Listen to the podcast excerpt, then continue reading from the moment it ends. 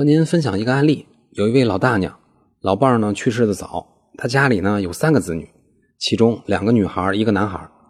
男孩呢是老小，家里人最疼的。两个女儿呢成家立业以后，都非常知道孝顺和心疼老大娘。但是这个儿子呢长大了就有点差劲儿，对老太太是不管不问，只管问家里要钱。就连老太太生病住院，这位儿子都没有去医院看望过老人。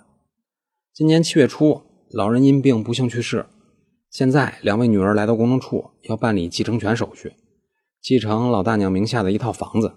同时，这两位女儿就问公证员：“这儿子对老人从来都不管不问的，能不能剥夺这个儿子的继承权呀？”答案是能，按照我国法律规定，是可以剥夺或者限制这个儿子的继承权的。只是这个过程需要去法院进行诉讼，不是在公证处办理公证的。听完这些，这两个女儿就去法院立案去了。所以，不孝敬父母，法律也会制裁他的。以上就是今天的音频，供您参考。